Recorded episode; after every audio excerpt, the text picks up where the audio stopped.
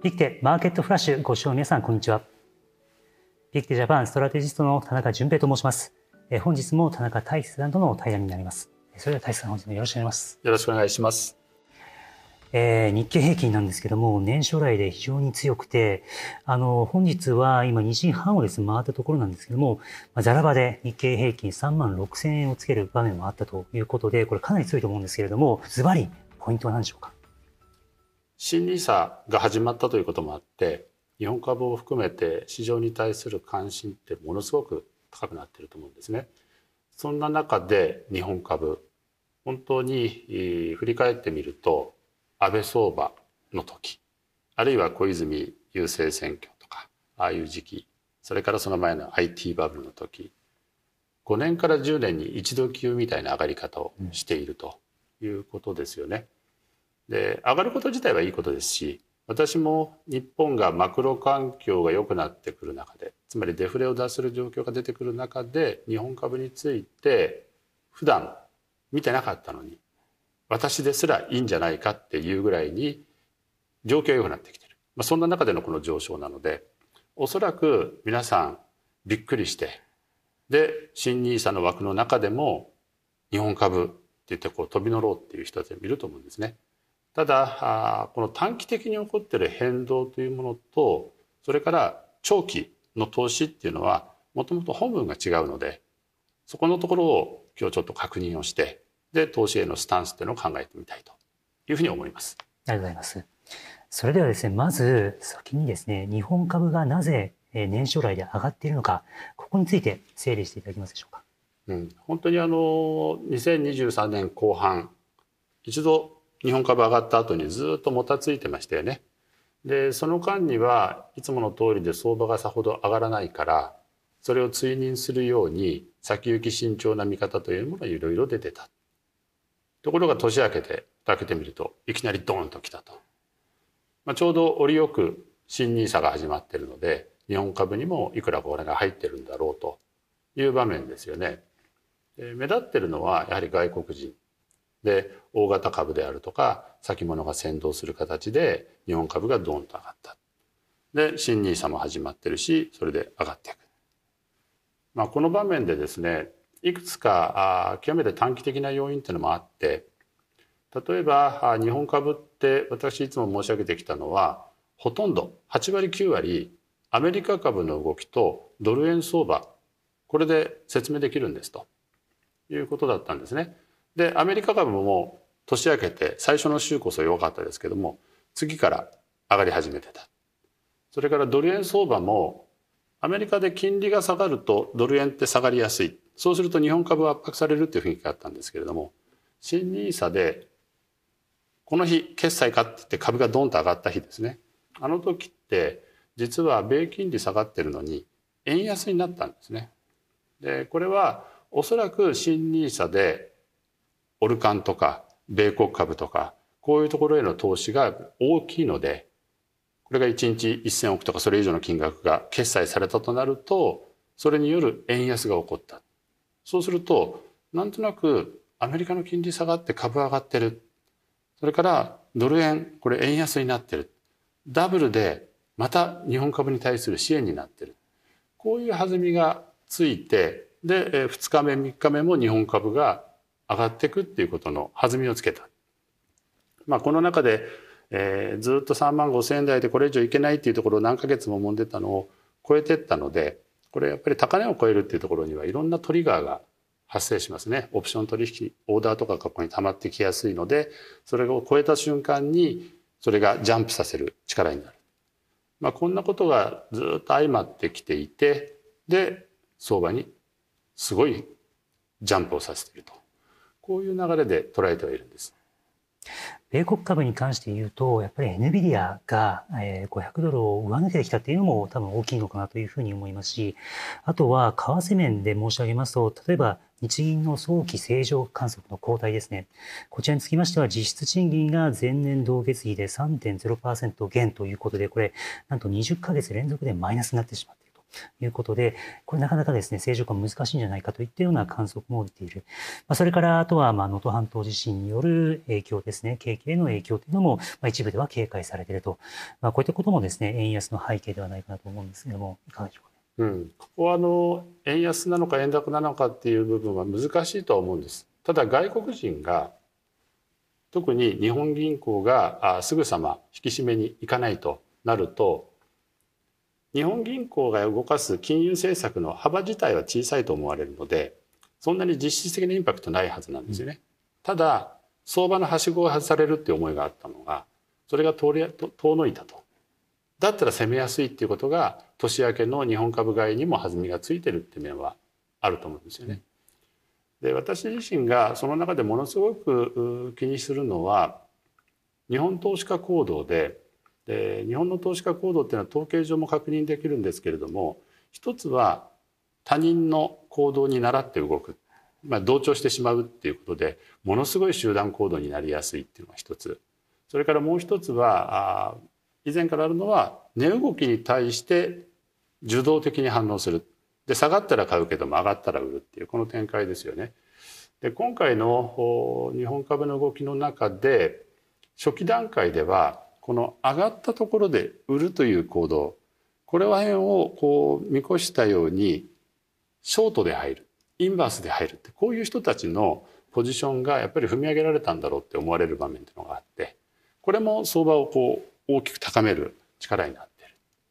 でこの後なんですけれどもその逆張り云々っていうことこれやっぱりデータを見ないと確認できないことなんですが上がったことに対して売りから入るのかどうかっていうと NISA で買った分は簡単には売らない。で買い手の方が勝ってるという形でいってで相場が上がっているからっていうことでそこに煽られてああやっぱりトピックス買っとけばよかったっていう人たちがドドッとそこに集まってくるようなこういうふうな集団行動が起こるんじゃないかあるいは起こってるんじゃないかってことをちょっと見ていると。でこれ日本の人たちの行動が集団化群衆化するとこれとてつもない力を発揮するっていうのは過去にも何度も見てるので、えー、その場合に果たしてこれってどういう上がり方どこまでいくんだろう。上がった後もそこから投機筋の力にドーンと下がるということもありえますけどもでも基本的に逆張り行動っていうのが下地にあるので上がったところでしばらく揉んだ後に押されたら買うという力が日本サイドから出てくるとさほど大きな深押しはなく短期中期持ちこたえるかもしれないっていうこんなふうな見方もしてるんです。それではもう少し長い目で見た場合日本株ってどうですか？これはあの今年2024年というのはチャレンジする意味はありそう投資家としてですねだけれども一方で一筋縄でいかないんじゃないかっていうのが私の基本感なんですね。というのはアメリカ経済見るとこれはリセッション景気後退の可能性も一応排除できない。景気は陰っていく方向だろう。金利は下がっていく方向だろう。そうなってきた時に円高の具合次第で日本株圧迫されるんじゃないか。こういうリスクっていうのはやっぱりずっとはらんでるっていうことですね。でまあその点で言うと必ずしも一本調子ではいかないし多くのマクロストラテジストは依然として慎重な見方というのを残してる。軟着陸って言いながらこの軟着陸っていうのは下手したらこう下に触れるかもしれない下手したらいやもうちょっと堅調かもしれないっていう2023年なかなか見通しが立たなかったっていうこのことの反省も踏まえてどっちつかずだから軟着陸って言ってるところがある。だから潜在的には私は下振れるっていう可能性についても排除はしないっていう目線でいるということなんですね。ただその一方で日本がもうインフレの状況がある程度こう定着してきてデフレを出してるって話になって名目経済成長率がほどほど高いっていう状況が維持できると株価にとってはサポートになる。で外国人の目も脱デフレなら日本株だって普通に上がるんだろうっていうこういう目線にもなってくるし同時にちょうど台湾の選挙も終わった後ですけれどもちょっと中国いろいろ投資しにくいなと思ってる外国人が東アジアの中でやっぱり安定してて日本っていうのは投資対象としていいんだっていうことで今目線を変えつつある。まあ、これも私を振り返ると2012年の頃もう日本みんなもうパスしてくで日本通り過ぎてってしまって中国ばっかり見てるような時期に、えー、ちょうど IMF 世銀総会が東京で開かれて久しぶりに外国人が来たらみんな日本がダメだダメだって言ってたのにやたら秩序立っててで街中見ても綺麗だし、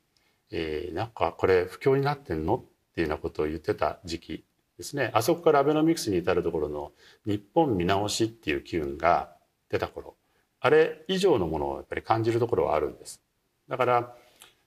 今年一筋縄でいかないっていう中でそういうリスクもあるけれどもいい面もあるから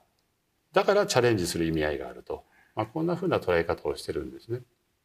あの、ちょうど本日ですね、東証が PBR 対策企業の公表にまあ踏み出すということで、まあ、もしですね、今後こういったものがですね、継続的に公表されていくということになりますと、やっぱりその資本コストや株価を意識した経営というものがこう浸透していくということになりますので、そういった意味では、やっぱり中期的な目線でも日本株の魅力っていうのがもしかしたら高まってくるかもしれない、まあ、こういったことも考えられると思うんですけど。そうですね。まあ、そのベースにあるのが私自身は脱デフレだというふうに思ってます。